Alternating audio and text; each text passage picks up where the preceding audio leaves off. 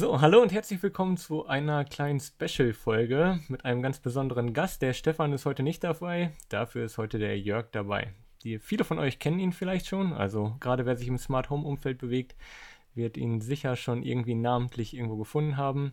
Äh, vielleicht äh, magst du selber mal gerade ein paar Worte zu dir sagen, wer du bist, woher man dich kennen könnte und was du so machst.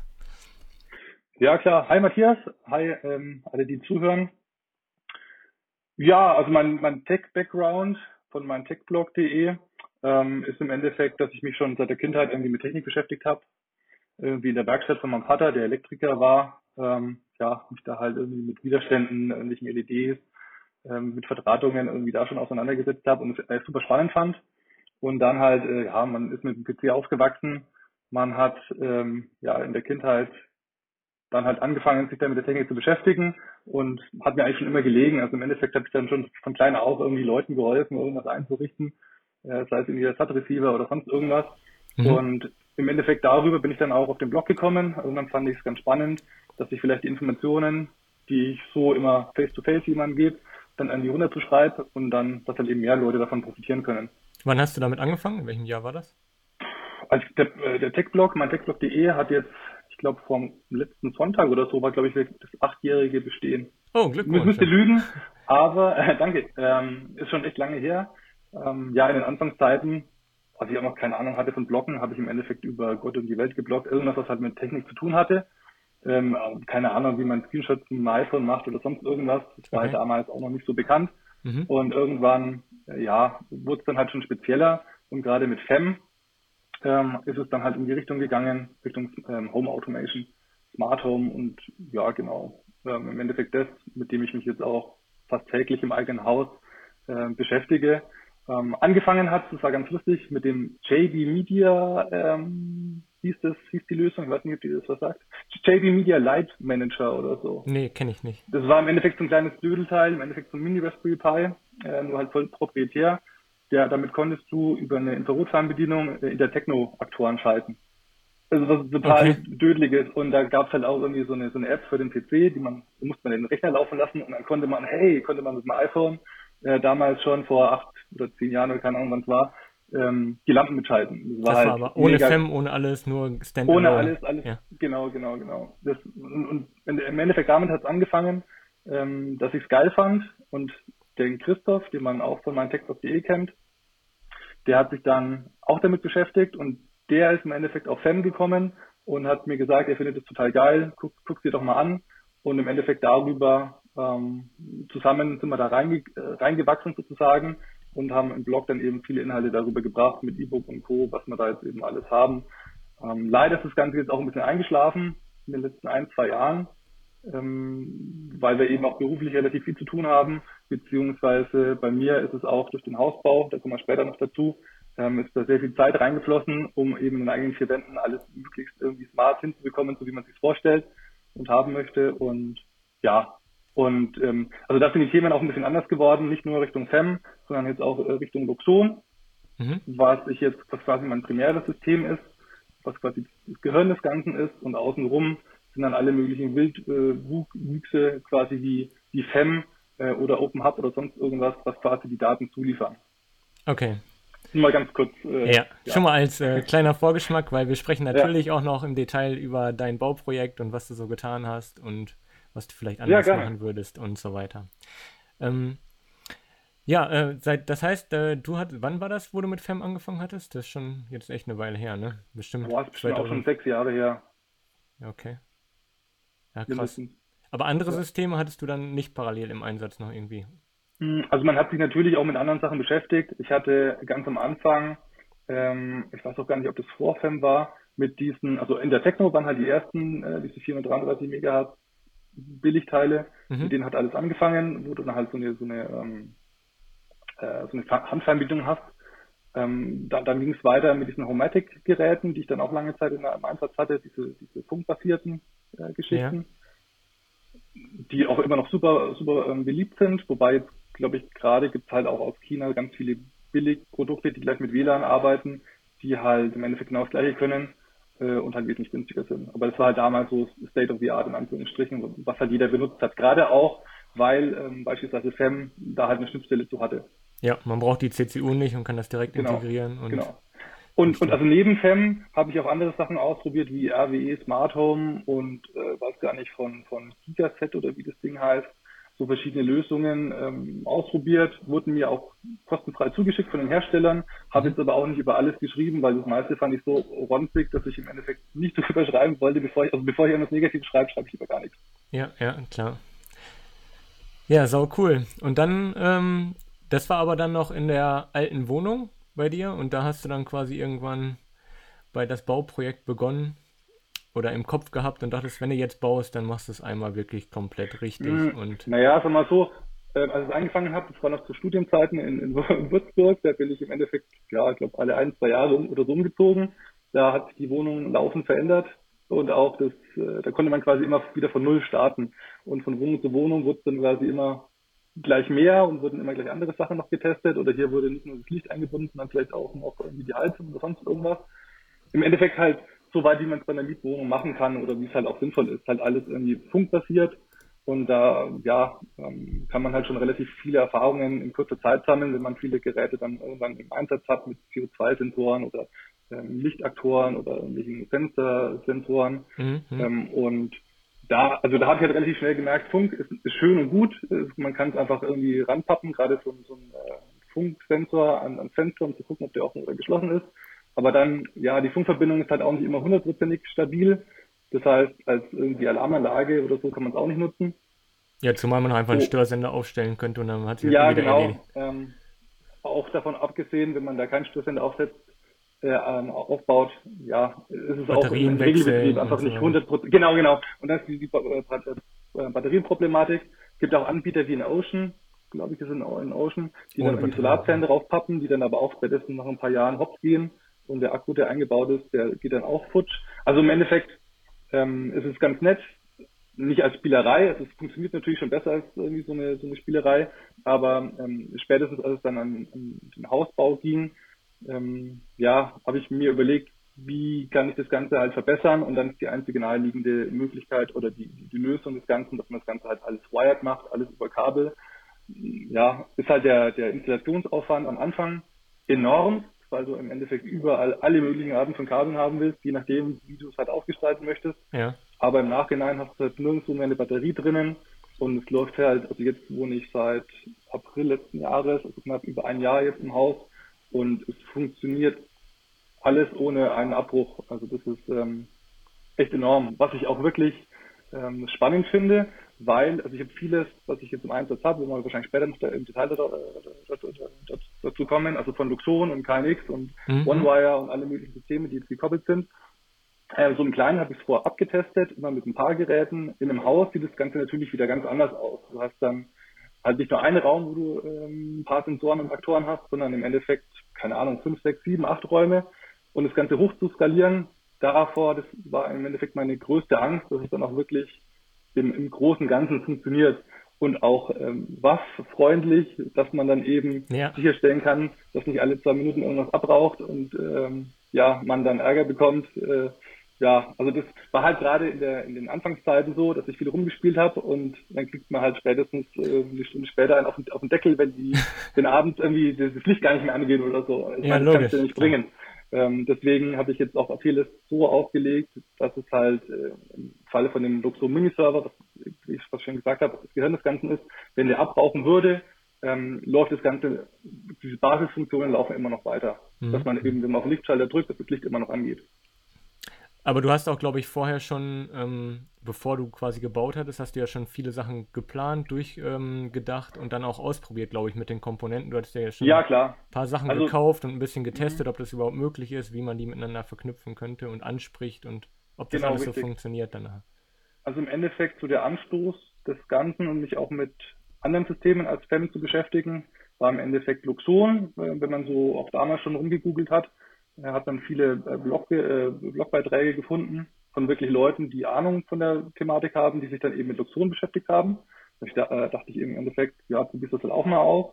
Ähm, ist halt, was so die Einstiegskosten angeht, schon wesentlich höher. Also so ein Luxon Mini-Server äh, kostet halt gleich irgendwie 500 Euro oder so. Ja. Denkt man natürlich, boah, brutal. Ähm, Raspberry Pi für 50 Euro oder noch weniger tut natürlich auch.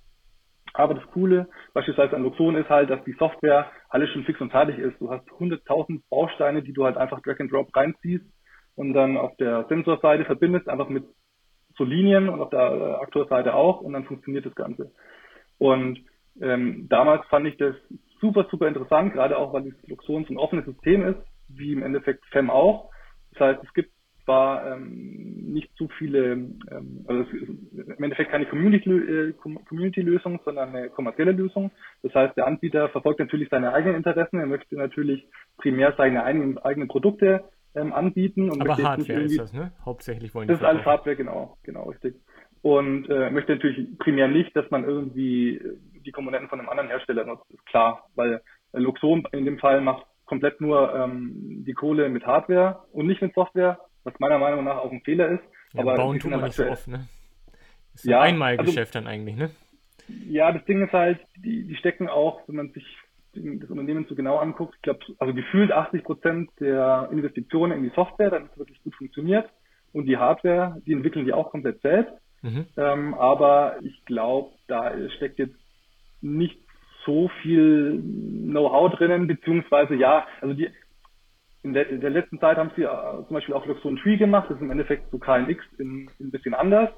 Ähm, was, was, wo sie quasi ihre äh, Wired-Komponenten komplett aufgerüstet haben, dass man eben andere Anbieter nicht mehr benötigt oder weniger benötigt. Nicht mehr ähm, benötigen soll.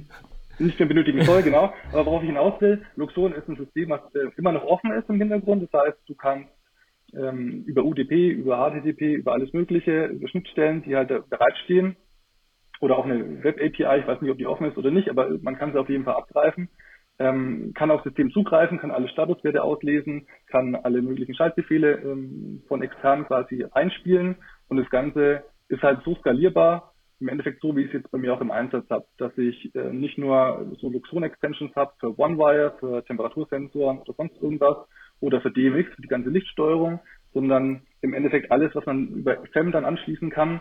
Ähm, da schicke ich die Nachrichten quasi einfach per UDP weiter an den Miniserver und dann verarbeitet der die intern genauso wie halt eine Luxon angeschlossene Komponente.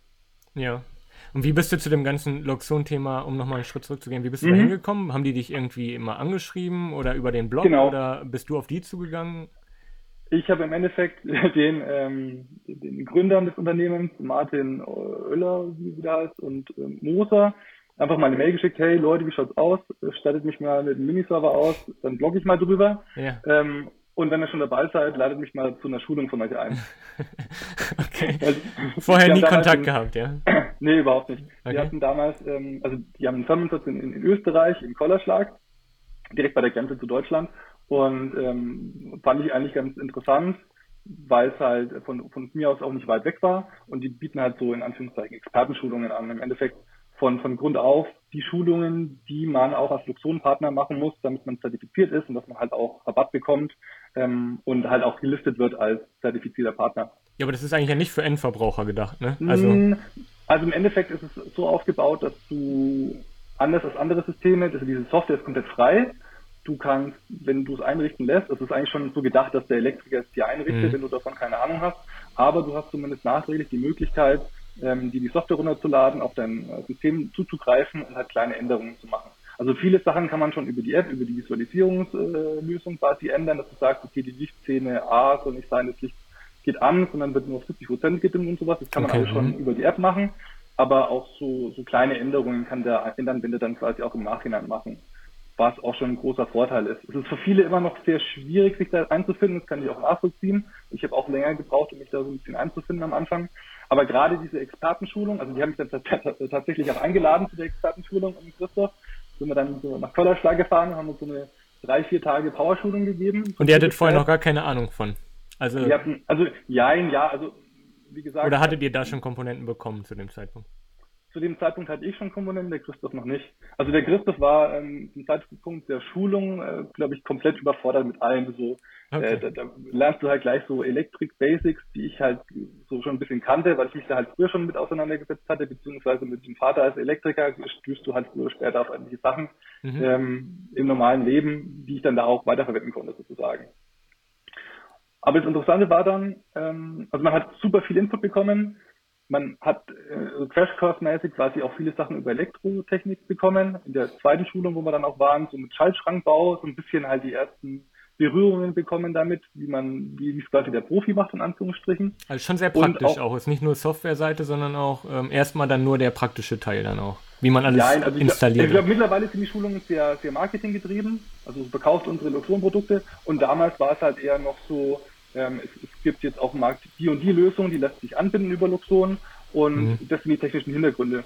Und diese ganzen technischen Hintergründe, die brauchst du jetzt heute immer, immer weniger, weil du drückst im Endeffekt nur auf einen Knopf, äh, Knopf äh, einlernen der Luxon-Komponente XY und es funktioniert. Und damals musst du dich halt noch irgendwie ähm, darum kümmern, wenn du irgendeinen Wert von 0 bis 10 Volt einliest, wie man den dann umskaliert, damit es halt irgendwie in Grad Celsius ausgeführt okay, wird ja. oder sonst irgendwas. Und halt viele kleine Details, die also da, da war ich im Endeffekt auch ganz schön erschlagen am Anfang, ähm, wenn du dann halt siehst, welche Möglichkeiten es einfach alle, alle, alle gibt und wie es der Profi halt irgendwie macht in der Praxis. Und das Interessante war, wir waren im Endeffekt die einzigen in einer Gruppe von, was nicht, 12, 15 Leuten, die alle Elektriker waren. Und wir sind halt mit einer ganz anderen Brille rangegangen, so ein bisschen auf, auf, auf, auf äh, Software-Seite und fanden das super interessant. Und die meisten Elektriker, die da waren, die sind halt auch von der Hardware-Schiene gekommen. So, ja, wo stecke ich jetzt das Kabel XY ein? Ja. Und waren halt mit der Software äh, davon völlig erschlagen erstmal, so, weil sie halt diese, diese SPS-Programmierung, die da im Hintergrund abläuft, irgendwie, ähm, ja, halt noch gar nicht kannten oder halt sich erst schwierig reindenken mussten so was sind IP-Adressen und überhaupt und keine Ahnung, das war halt äh, für die für, für die meisten glaube ich noch schwieriger als für uns, weil Klar, ja. gerade für diese Elektro-Basic-Geschichten dann halt auch nochmal von vorne gezeigt wurden. Und da haben wir halt massiv von profitiert und davon ähm, habe ich mir im Endeffekt auch mich sicher genug gefühlt, nicht nur durch die Schulung, sondern auch danach, dass ich eben alles äh, auch selbst ausprobiert habe, dass ich das Ganze dann auch selbst umsetzen kann im eigenen Haus. Aber erst durch diese Schulung oder so hast du die Sicherheit gewonnen, dass du das für dich selber entscheidest, dass es das System ist? Oder wusstest nee, du vorher ja. schon, dass es stark ist und dass du es dir auf jeden Fall näher anschauen solltest und dass es in Frage kommt nachher? Sagen wir mal so, ich habe mir viele Systeme angeguckt und die meisten sind einfach geschlossen gewesen. Und das Luxon war eines der wenigen Systeme neben FEM, die halt einfach ähm, offen waren für Erweiterungen aller Art, egal welche Hersteller. Und ähm, im Endeffekt die Schulung hat dazu beigetragen, beziehungsweise damals habe ich mir noch gar, gar nicht die Platte gemacht. Da ging es noch gar nicht irgendwie um Ausbauen oder sonst irgendwas, sondern ich fand es im Endeffekt eine coole Lösung. Ich wollte einfach mal was anderes ausprobieren als FEM und alles, was ich gesehen hatte damals, hat mich einfach begeistert, weil ähm, das im Endeffekt eine Lösung ist, ähm, die sehr viele Vorteile hat, wenn du viele komplexe Dinge umsetzen möchtest. Also mhm. alles, was ich jetzt da umgesetzt habe, sei es allein die, die automatisch aufschwingende Haustür oder so, die dann, also das sind Mil also nicht Millionen Regeln, aber echt viele Regeln hinterlegt, ja. die ich über diese grafische Oberfläche, also in Luxon programmierst du alles irgendwie grafisch mit, mit ähm, Elementen, die du halt auf dem Bildschirm siehst und dann kannst du die verbinden oder halt die Verbindung trennen und dadurch hast du halt einen super geilen Überblick, wenn du halt keine Ahnung, zehn Regeln hinterlegst, dann siehst du auf einen Blick, ah, okay, hier oben hängt noch was dran, hier unten hängt noch was dran. Und das Ganze könnte, oder würde ich mir überhaupt nicht zutrauen, mit FEM umzusetzen.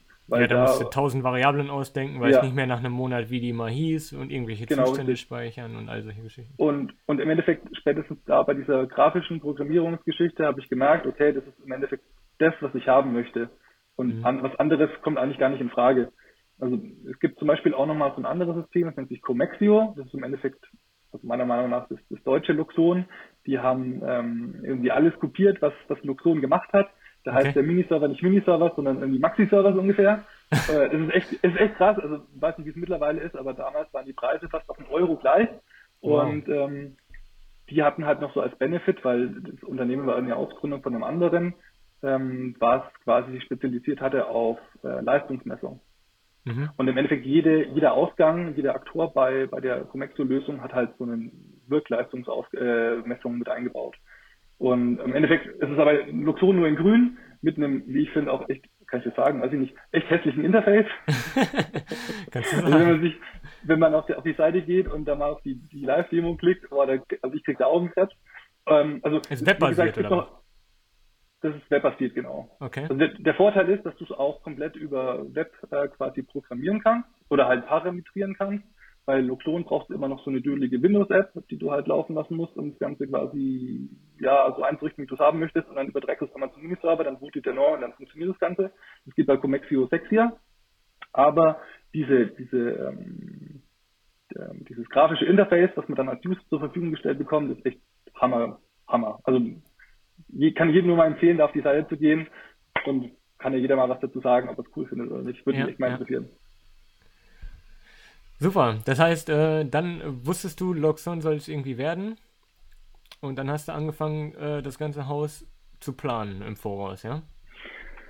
Nee, also damals habe ich erstmal ganz viel damit rumgespielt, um erstmal Erfahrung ein bisschen zu sammeln. Habe mir irgendwelche ähm, Extensions aufgeholt von Luxon. Aber nur auf dem Tisch dann, nichts in der, oder hm. irgendwie schon installiert im Haus, richtig? Nee, in der nur Wohnung. Auf dem Tisch. Nee, also ja, ein Jahr. Also man hat, ähm, also in der, in der, der vorletzten Wohnung oder so, habe ich dann angefangen, so ein paar LED-Stripes zu installieren und dann mit der DMX-Extension quasi anzusteuern, mhm. um halt so mal ein bisschen, äh, ein bisschen Ambiente-Licht quasi damit ähm, abzubilden. Und auch Fenstersensoren, die hatte ich damals noch von Homematic, die habe ich dann auch eingebunden in, ins System, dass mir quasi, keine Ahnung, äh, Fem dann halt sagt, äh, Luxo dann halt sagt, hier die, die Tür ist geöffnet, mach sie doch mal zu, weil draußen ist es kalt oder irgendwie irgendwas. Mhm. Also war es halt, im Endeffekt war es nicht mein führendes System, es war immer noch ein Dump Home, ähm, dass du mit dem normalen Lichtschalter das Licht einschalten konntest, aber neben dem normalen Lichtschalter war halt noch ein anderer Lichtschalter, der per Funk angebunden war, wo du halt dann die Ambiente-Beleuchtung machen konntest. Ja. Das war im Endeffekt einfach nur, um auch zu testen, wie das Ganze im Alltagsbetrieb funktionieren kann oder auch nicht. Genau, und da habe ich mir dann eben auch Gedanken gemacht, wo es dann in Richtung ähm, ähm, ja, Eigenheim geht. Wie kann ich das Ganze am besten irgendwie kombinieren? Ähm, Luxon hat viele coole Komponenten, ähm, auch mittlerweile schon mehr als damals, aber viele Sachen haben mich einfach auch nicht so überzeugt, beziehungsweise ich hatte einfach auch einen anderen Anspruch, ähm, dass halt wegen der Präsenzmelder an der Decke nicht nur eine Präsenzzone hat, sondern mehrere Präsenzzonen. Damals wusste ich auch noch nicht wirklich, was ich damit machen will, was ich jetzt heute auch weiß und was auch okay. wirklich cool ist. Ja. Ähm, aber oder, oder auch, dass der Präsenzmelder eingebaute Temperatursensor hat und eingebaute wie, wie CO2-Sensor oder sonst irgendwas. Das gab es halt von, von Luxon nicht. Und dann habe ich mich halt äh, umgeguckt, was gibt es noch andere Lösungen, äh, Lösungen. Und früher oder später landet man dann in dem Fall bei KNX. Und dann habe ich mich damit auseinandergesetzt. Und das ist im Endeffekt auch nochmal ein ganz anderes Thema für sich. Auch mit einer, wie ich finde, echt spannenden Community. Die, Schön gesagt. Die meisten, also es, es gibt also die, die sehen im Endeffekt alles, was nicht KNX ist, als Bastellösung.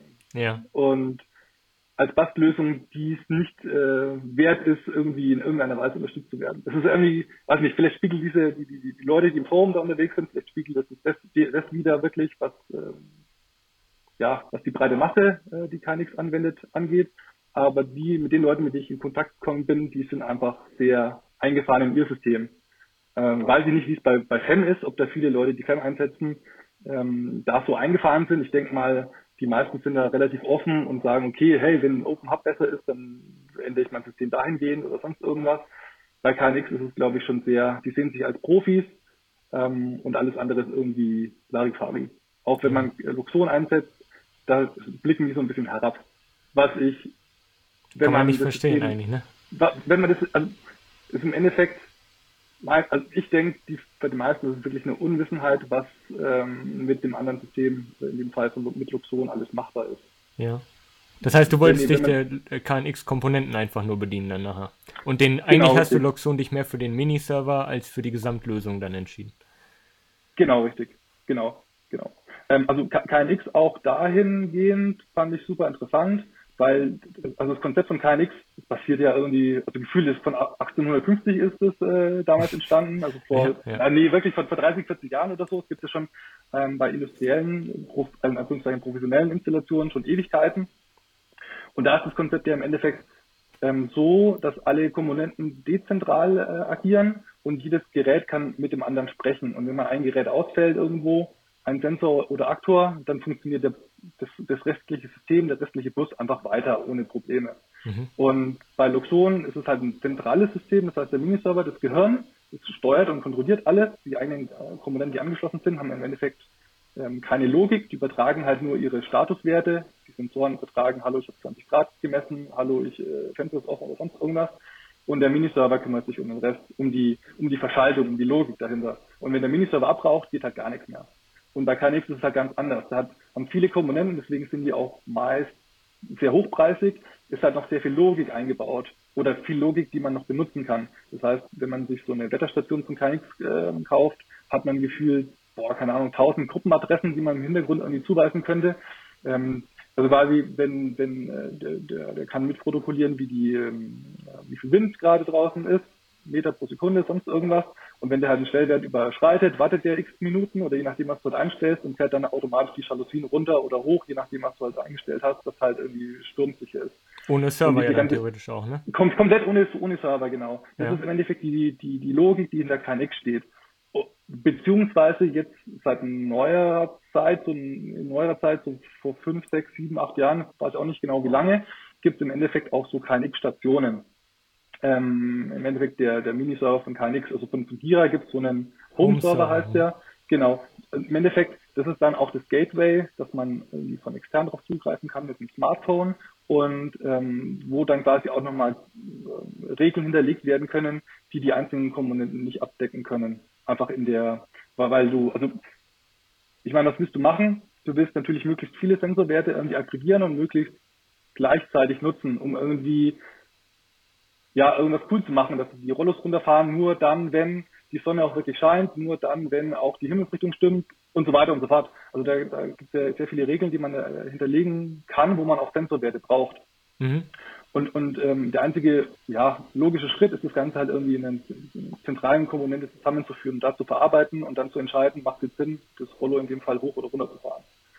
Und deswegen ist KNX so ein bisschen eine, eine Mischlösung aktuell, ähm, was das Ganze auch ein bisschen aufwendiger macht, weil die Komponenten immer noch untereinander direkt kommunizieren können, der Server aber auch diese äh, Kommunikation mitbekommen muss, um das Ganze auch in der Visualisierung richtig anzuzeigen und gleichzeitig auch die Steuermöglichkeit zu haben.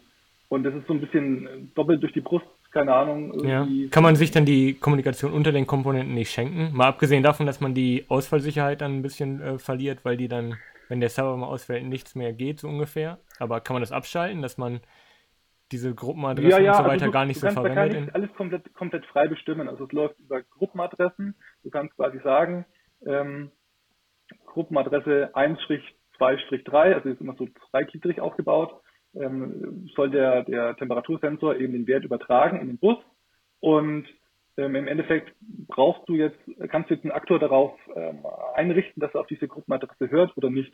Mhm. Und also im Endeffekt kannst du es auch komplett dezentral aufbauen, dass alles nur über eine Zentrale geht, so wie es jetzt ich zu 95 Prozent gemacht habe. Also Luxon ist jetzt im Endeffekt meine Zentrale und okay. viele KNX-Komponenten außenrum senden halt äh, Gruppenadressen oder empfangen sie halt eben auch vom äh, Luxon Miniserver, weil der hat auch eine KNX-Schnittstelle und, und so ist es bei mir aktuell gelöst. Aber KNX ist halt eben, kommt aus der Zeit, wo es noch nicht keine so eine Zentrale gab. Das gab es früher halt einfach nicht. Und der Charme an KNX ist eben auch, dass du halt mit einer kleinen Lösung starten kannst. Komponenten ähm, kommunizieren direkt untereinander. Du brauchst keine Zentrale. Sehr schlank. Macht doch günstiger eben. eigentlich, obwohl die Komponenten Macht, teuer genug sind. Mh, ja, also das Ding ist, je mehr Komponenten du kaufst, desto günstiger im Verhältnis wird es auch, weil um starten zu können, brauchst du Netzteilen bei KNX. So. Ähm, du brauchst ein Netzteil, ein spezielles, ähm, wo die Busspannung drüber läuft und eben auch die Daten. Interface. Über, über, genau. Ähm, du brauchst eine, eine, eine Schnittstelle ins Netzwerk, quasi über die ETS, über die Software das Ganze zu parametrieren und äh, parametrisieren. Und ähm, wenn es dann ein bisschen größer wird, wenn du noch eine Außenlinie hast oder so, brauchst du nochmal eine getrennte Linie dafür, wo du auch nochmal so ähm, äh, Segmentkoppler brauchst, damit das Ganze halt sicher wird, weil das Ganze halt komplett ungeschützt ist sonst. Es hat auch keine Verschlüsselung.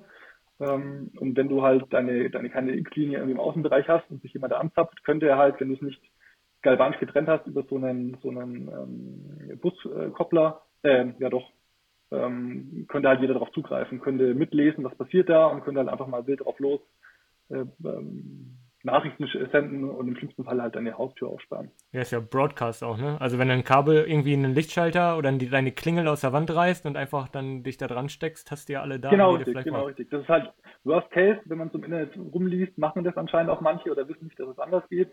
Und ähm, ja, das ist halt immer so der Klassiker, wenn man so eine Doku guckt, und äh, Smart Home ist unsicher und hier sieht man irgendwie eine, eine grüne Leitung, die aus irgendwo rausragt. Also grünes, grüne Leitung ist gar ja. nichts. Und da stippt sich jemand dran und dann, oh, hier kann ich die Rollos fahren. Ha, ich meine, dann ja, hat derjenige ja. halt nicht der, der es umgesetzt hat, hat nicht bedacht, dass man das Ganze äh, linienmäßig aufteilen soll, dass die Außenlinie halt wirklich nur beschränkten, ähm, ja, beschränkt auf das System zugreifen kann. Mhm. Genau, genau, mhm. genau. Ja, super. Also jetzt sind wir schon ein bisschen in die Technik gerutscht. Das heißt, mhm. ähm, ja, vielleicht äh, gehen wir noch mal einen Schritt zurück. Du, wie hast du denn jetzt eigentlich gebaut? War das mit einem Architekten oder einem Bauträger oder wie? wie äh, schlussendlich, schlussendlich über einen Bauträger. Also wir haben uns verschiedene Bauträger angeguckt hier aus der Gegend, haben uns jetzt auch für einen Lokal entschieden. Also habe ich auch schon drüber geschrieben, glaube ich, im Blog über ein Fertighaus ja. Weiß. Ähm, ein Fertighausanbieter mit Holzständerbauweise, also nicht Stein auf Stein, sondern wirklich äh, Holzbalken in, in, den Wänden und ähm, ja, Isolierung dazwischen. Warum Holz? Also ich wollte halt möglichst viele Leitungen reinpressen können, ja. was man halt bei Holz ohne Probleme kann. Ähm, anders kommt man oft an, auch an die, äh, bekommt man statisch, äh, statische Probleme, wenn man halt die, die, die, Wände irgendwie aufklopfen muss ohne Ende, ja. ähm, um die Leitungen reinzupressen. Beim Holzständer äh, Bauweise, da kannst, kannst du im Endeffekt unendlich viele Leitungen legen. Also du kannst, also wir haben sie über die Decke gelegt, da muss man natürlich auch gucken, dass man da Durchlässe vorsieht in den Balken, wo man die Leitungen durchzieht. Aber da habe ich mit dem Bauträger, ähm, also wieder eine andere Geschichte, kommen wir auch nochmal drauf, denke ich mal, äh, sehr viel akribische Kleinarbeit leisten müssen, dass die es dann auch so gemacht haben, wie ich mir gedacht habe. Ja, das wäre jetzt äh, meine nächste Frage. Haben wollte. Ja. Und ähm, es hat im Endeffekt super geklappt, aber ich musste sehr, sehr, sehr viel selbst machen.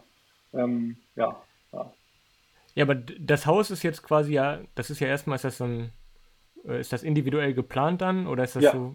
Ja. Und dann hast du, dann mhm. sagst du ja, jetzt möchte ich Smart Home machen und wie reagiert dann so ein Bauträger? Sagt der so, was? Oder? Ja, also wir haben, also wir wären nicht zu Fertighaus Weiß gegangen im Vorfeld, wenn die nicht irgendwie eine Unterstützung für Smart Home gehabt hätten oder so oder mhm. keine Erfahrung. Da gibt es auch viele, die haben da keine Erfahrung. Damals gab es, glaube ich, nur einen Elk-Haus, glaube ich, hießen die. Die haben damals schon Luxon gehabt. Da habe ich mich auch mal mit einem unterhalten, aber der hatte dann keine Ahnung, dann sind die auch irgendwie rausgefallen. Das war irgendwie auch irgendwie schwierig. Ähm, aber bei Fertighaus Weiß, die haben dann auch Werbung gemacht mit wir haben KNX und sind offen so ein bisschen äh, für, für sowas. Ähm, und, und ja, dann sind wir im Dialog, also du hast dann halt verschiedene Termine mit dem Anbieter, um halt verschiedene Gewerke durchzusprechen oder verschiedene ja, Eigenschaften, was das Haus halt haben soll. Und ein Termin war dann eben auch mit dem Elektroheini, wo man dann die, die Sachen bespricht. Ich hatte im Vorfeld auch schon eine Mail geschickt und habe äh, gefragt, ja, hallo, ich habe... DIN A4 ähm, sein. Nee, nee, es war am Endeffekt nur ganz kurz, dass das halt schon mal eingestimmt ist auf das ganze äh, Thema ja. Smart Home.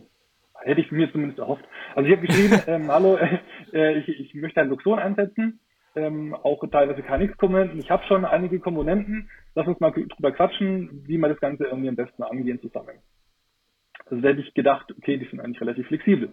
Dann sind wir dann da gewesen, zu dem, diesem, ja, mehr oder weniger Bemusterungstermin, so nennt sich das da. Okay. Ähm, ähm, haben uns halt einen Tisch hingesetzt und dann habe ich ihn gefragt, oder dann ging es halt im Endeffekt so los, ähm, mit, ja, haben Sie mein E-Mail gelesen? Ja, ja, die habe ich mir schon angeguckt. Und dann war die erste Frage, ja, wo wollen Sie denn, auch, oder wo haben Sie denn außen irgendwie ähm, Straßenlampen? Also, hä, wo haben wir Straßenlampen? Naja, weil da müssen wir jetzt mal entscheiden, wo oben, wo außen die, die, die Lampen ran sollen ans Haus. Also, hä, wie jetzt? Äh, wollen Sie wirklich mit anfangen, wo man jetzt Lampen hinsetzt ans Haus? Das ist ja irgendwie nicht so zielführend. Ja. Also, ich wollte jetzt eher mal darüber sprechen, äh, über dieses ganze Smart Home Gedöns, ähm, wie, wie man sich das vorstellt. Wie man drei Kilometer nur, Kabel, wo man die lang Ja, genau. Ähm, äh, ob sie nicht nur KNX machen oder auch äh, Erfahrungen haben schon mit Luxon. Also mittlerweile sind die auch Luxon-Partner. Damals waren sie es noch nicht. Und ähm, da waren die relativ wenig kompromissbereit, also spätestens als es dann hieß, oder als ich dann gesagt habe, ja, ich habe halt äh, oder möchte da auch mit selber äh, aktiv werden, halt auch spätestens bei der bei der Einrichtung softwareseitig. Ähm, und ich habe auch schon Komponenten, die ich verwenden möchte. Dieses, nee, machen wir nicht. Okay, Kann ja. ich auf der einen Seite auch verstehen, weil so, wenn die, wenn die es einbauen, was ich zur Verfügung stellen und es funktioniert nicht, ja, dann wie schaut es haftungstechnisch aus oder nachbesserungstechnisch? Also das glaube ich, kann, kann natürlich fast ohne. Das ist ein Vertragsthema ähm, ja eigentlich. Ja, also. klar. Kann fast ohne Boden werden für die. Mhm. Von daher kann ich schon verstehen. Also, aber auf der anderen Seite ist es, ähm, also ich habe dann auch einen Elektriker gefunden, der mich unterstützt hat also wir haben einen anderen das Ganze, dann quasi, das Ganze dann quasi gesagt, okay, wir canceln das Ganze, dann nehmen wir einfach alles raus alles komplett, äh, Lichtschalter, sonst was, wir kümmern uns selber drum in Eigenregie. Achso, dann aus dem komplett, das, das äh, Unternehmen quasi daraus ist der ähm, Bauträger dann. Ja, also du kannst, äh, ich denke mal bei jedem Bauträger so, du kannst halt verschiedene Gewerke einfach selber machen. Du kannst mhm. sagen, okay, ich möchte jetzt hier äh, die Fenster selber reinbauen, weil da komme ich günstig ran, oder ich möchte den Fußboden selber legen, das haben wir zum Beispiel auch gemacht. Mhm. Ähm, und dann mustest du es halt quasi ab oder nimmst es gar nicht erst rein in den Vertrag und äh, ja, machst es dann einfach selber. Okay. Musste ich halt dann natürlich auch abstimmen mit dem Anbieter, dass das Ganze auch zeitlich hinhaut. Also bei uns dazu, das Haus wurde wegen mir Mittwoch, Donnerstag gestellt innerhalb von zwei Tagen und eine Woche später musste dann, mussten dann schon alle Leitungen quasi installiert sein, alle Elektroleitungen, weil dann auch schon die Decken vom Anbieter geschlossen werden mussten, weil die haben alles super krass durchgetaktet und wenn du dann das Kabel nicht drin hast, ja, dann machen die halt zu im Extremfall, wenn du nicht äh, Darfst du selber wieder aufmachen nicht, später. Nicht fünfmal, ja, auf, ja, aufmachen ist schwierig. Und dann hast du im Endeffekt verloren. Also da musst du halt schon wirklich viel im Vorfeld irgendwie abstimmen und ja, gucken, ja. dass es wirklich auch funktioniert. Das heißt, du hattest dann einen also, externen oder einen irgendwie privat halt selber jemanden gesucht, der, der das mit dir Ja, also ich habe äh, rumgeguckt und glücklicherweise so kleinere Unternehmen, das sind sehr ähm, offen für sowas, die sind sehr flexibel. Ich habe auch hier im Bereich ein paar Kilometer entfernt mit ein, zwei Elektrikern gesprochen, die dafür auch zur Verfügung gestanden hätten, die auch schon Luxon gemacht haben, die aber ja auch noch nicht so riesengroße Installationen äh, gemacht haben, so wie ich es mir hätte, äh, vorgestellt hätte. Deswegen ähm, hatte ich aber das Glück, dass äh, aus der äh, Freundschaft, Bekanntschaft war ein Elektriker, der ist jetzt zwar äh, örtlich ein bisschen weiter weg, aber ähm, der hat gesagt, okay, ich unterstütze dich dabei, ich finde es super geil. Der, ja. der ähm, wollte sich damit auseinandersetzen, der hat sich mit Luxon noch gar nicht ausgekannt, brauchte im Endeffekt auch gar nicht. Aber hatte Bock drauf. Hatte Bock drauf, musste auch nicht, weil ich quasi das Wissen mitgebracht äh, habe in dem Fall, habe gesagt, okay, ich stelle mir das so und so vor, die, die Steckdosen sollen schaltbar sein, hier sind die Aktoren, die will ich anschließen, mach, dass es geht. Ähm, und äh, hintenrum die ganze die Logik, äh, quasi die Software, da habe ich mich quasi drum gekümmert. Für den war es im Endeffekt egal, ob er jetzt an den Aktor, äh, den Aktor von, von ABB nimmt, von, von einem KNX-Aktor äh, oder halt den, den ähm, Luxon-Aktor. Mhm.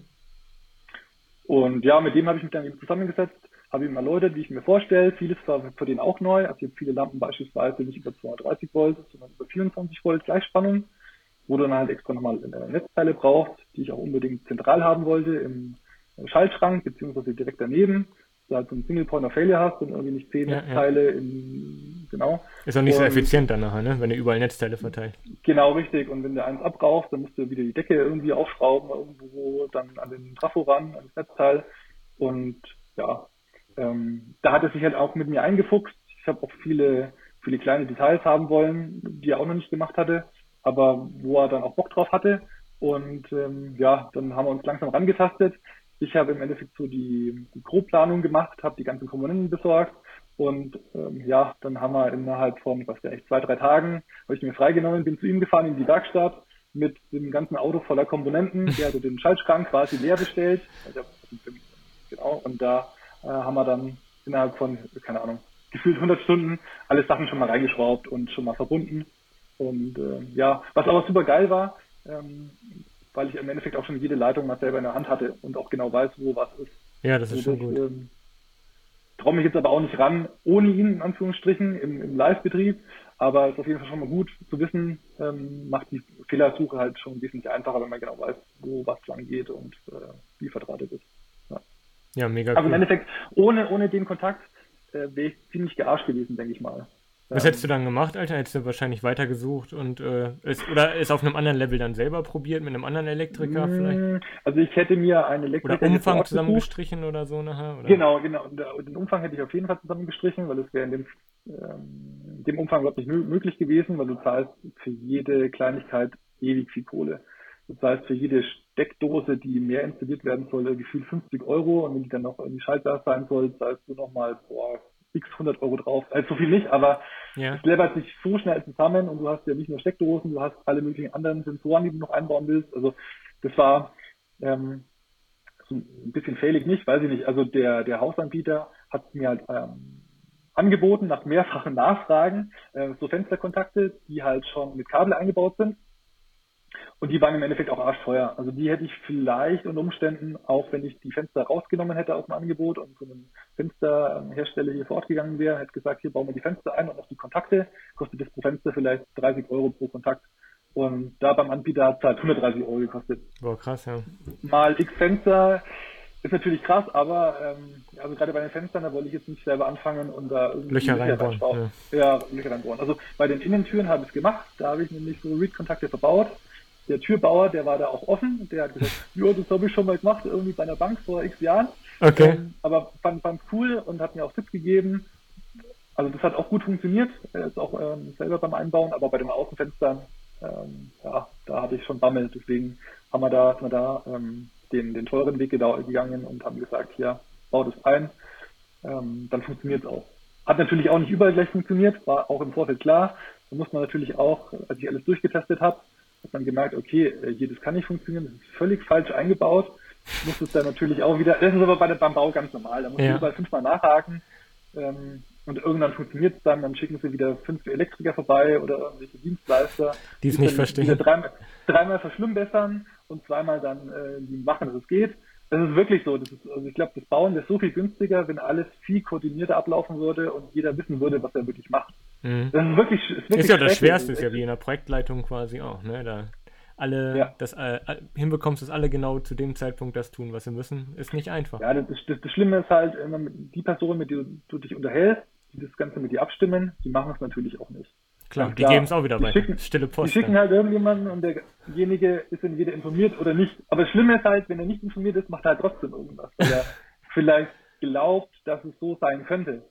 Also es ist, ja, es ist schrecklich, aber es ist einfach so, es lässt sich auch nicht ändern. Ja, so interessant. Aber ich würde sagen, wir machen an dieser Stelle einen kurzen Cut. Wir teilen das hier in mehrere Teile auf ähm, und im nächsten Teil sprechen wir dann einfach noch mehr. Wir sind da ja gerade schon so ein bisschen reingerutscht, aber im nächsten Teil sprechen wir einfach noch ein bisschen mehr darüber, was Klar. du alle verbaut hast. Ähm, jetzt hast du schon ein bisschen angeteasert, Innentüren sind äh, mit Kontakten und äh, mehrere Linien von KNX und so weiter. Ähm, ich würde sagen, da steigen wir in der nächsten Folge einfach ein bisschen tiefer ein. Jetzt haben wir ja schon wieder, weiß gar nicht, 40, 45 Minuten fast in der Folge. Ja, 40 sowas, ja. Ja. ja. Und ähm, Klar. ich bedanke mich bei dir auf jeden Fall soweit erstmal. Vielen Dank fürs Zuhören an euch bis hierhin. Und wir hören uns in der nächsten Folge, die wir wahrscheinlich gleich im Anschluss aufnehmen. Bleibt auf genau. jeden Fall dran. Vielen Dank soweit.